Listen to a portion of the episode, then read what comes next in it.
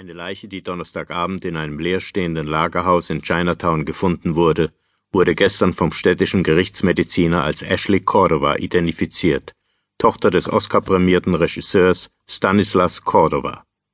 Sie wurde 24 Jahre alt.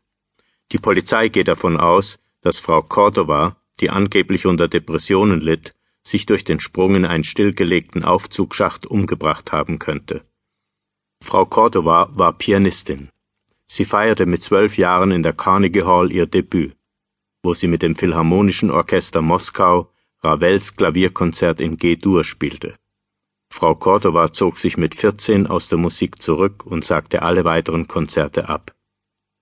Sie wuchs in The Peak auf, dem weitläufigen Anwesen ihres Vaters, das als Kulisse für Cordovas Filme diente, darunter der Psychothriller Daumenschraube von 1979.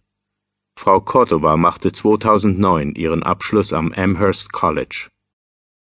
Anders als ihr Halbbruder Theo Cordova, der regelmäßig in den Filmen seines Vaters mitspielte, war Ashley nur einmal zu sehen. Sie spielte das jüngste von Stevens Kindern in Atmen mit den Königen von 1996.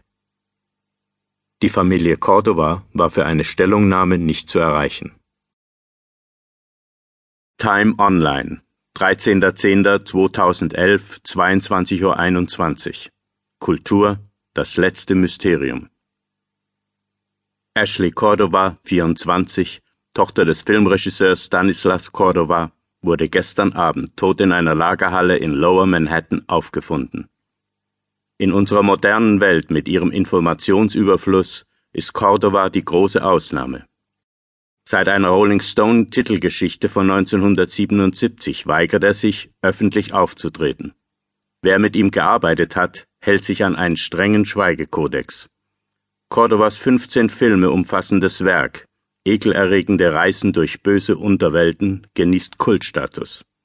Seine Filme gelten als einige der furchterregendsten aller Zeiten.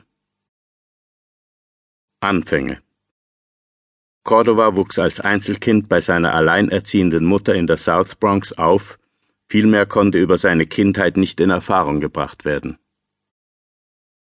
Seine rechte Hand. Von seinem zweiten Spielfilm an war Cordovas engste Vertraute eine Frau namens Ines Gallo. Gallo war angeblich eine mexikanische Hausfrau, der Cordova im August 1965 im Q-Train Richtung Brooklyn begegnete. Wenige Tage später verließ sie ihre Familie und tauchte in den nächsten 30 Jahren nur noch als Mr. Cordovas Assistentin in den Abspännen seiner 15 Filme auf. Ihr einziger öffentlicher Auftritt waren die Academy Awards 1980, als sie an Cordovas Stelle für Daumenschraube von 1979 den Oscar für die beste Regie entgegennahm. In einer Einsatzrede, die sie in Kampfstiefeln hielt, rief sie die Menschen dazu auf, aus ihren verschlossenen Räumen auszubrechen, den realen oder den eingebildeten. Ihr Auftritt ließ das Gerücht entstehen, sie sei das wahre Genie hinter Cordovas Filmen. Die Erbin Im Juni 1975 heiratete Cordova Generva Castagnello, italienisches Model und Erbin eines italienischen Bankvermögens. Ein Jahr darauf erwarben sie ein weitläufiges Adirondack-Anwesen, das als The Peak bekannt ist, ein ehemaliges Feriendomizil der Rockefellers. Kurz nach der Geburt ihres Sohnes Theodore wurde Generva tot aufgefunden. Sie war in einem See auf dem Grundstück ertrunken. Ihr Tod wurde für Cordovas zunehmende persönliche Isolation und das ziellos Böse verantwortlich gemacht, das zu einem Eckpfeiler seiner Filme wurde. The Peak. Seit 1976 wohnt Cordova auf dem 300 Acre großen Anwesen in Upstate New York. Hier wurden alle seine Filme gedreht. Die Abgeschiedenheit des Grundstücks, die nächste Stadt ist Growthorpe Falls, 829 Einwohner, und die oft zitierte Tatsache, dass das Gelände durch einen sechs Meter hohen Militärzaun geschützt ist, haben zu zahlreichen Gerüchten und Spekulationen über Cordovas Leben dort geführt.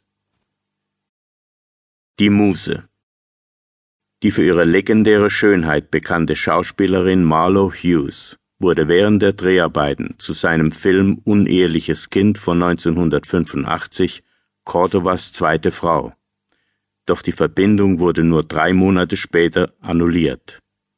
Hughes weigerte sich, öffentlich über den Mann zu sprechen, obwohl ihre atemberaubende Darstellung einer Politikergattin auf der Jagd nach ihrem Erpresser ihr begeisterte Kritiken einbrachte, die besten ihrer Karriere.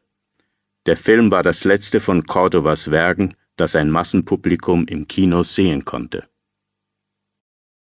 Fiasko oder raffinierte Marketingstrategie Testvorführungen von Nachts sind alle Vögel schwarz von 1987 führten zur Ablehnung durch die Motion Picture Association. Außerdem erlitt eine junge Frau im Kinosaal einen Nervenzusammenbruch. Warner Brothers weigerte sich daraufhin, den Film herauszubringen. Wenige Monate später war von unerlaubten Underground-Vorführungen des Films zu hören. Symbol der Souveränität in seinem berühmten Rolling Stone Interview von 1977, das letzte Mal, dass Cordova sich öffentlich geäußert hat, gab er als seine Lieblingseinstellung all seiner Filme eine Nahaufnahme vom Auge des Mörders in Figuren in Licht getaucht an.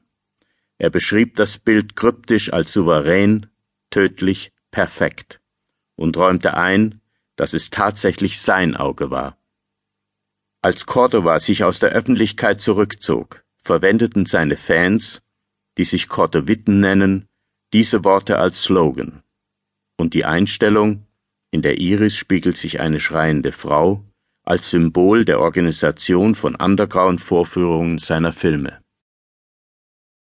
Der Nachahmer Im Februar 2000 wurde der verstümmelte Leichnam von Amy Andrews, acht Jahre, in einer stillgelegten Papiermühle in Kalamazoo, Michigan, gefunden.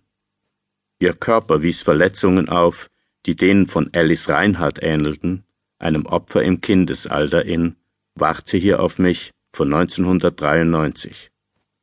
Als der Tatverdächtige, Hugh Thistleton, 22 Jahre, gefasst wurde, fand man in seiner Wohnung raubkopierte DVDs von Cordovas sogenannten Black Tapes, seinen letzten fünf Filmen. Verleumdung am 12. Mai 2006 verkündete der preisgekrönte Investigativjournalist Scott McGrath in der Sendung Nightline, dass Cordova sein nächstes Thema sei. Er behauptete, Cordova sei ein Raubtier in einer Liga mit Charles Manson. McGrath sagte weiter, jemand muss diesen Kerl auslöschen. Zwei Tage nach der Ausstrahlung wurde eine zwei Millionen Dollar Verleumdungsklage gegen McGrath eingereicht. Obwohl sich die Parteien außergerichtlich einigten, kam später ans Licht, dass der Insider-Informant des Journalisten reine Erfindung war. Dies führte zu McGrath Entlassung beim Magazin Insider. Schönes Kind. Im Jahre 1986 heiratete Cordova seine dritte Frau Astrid Concours, eine französische Kostümbildnerin.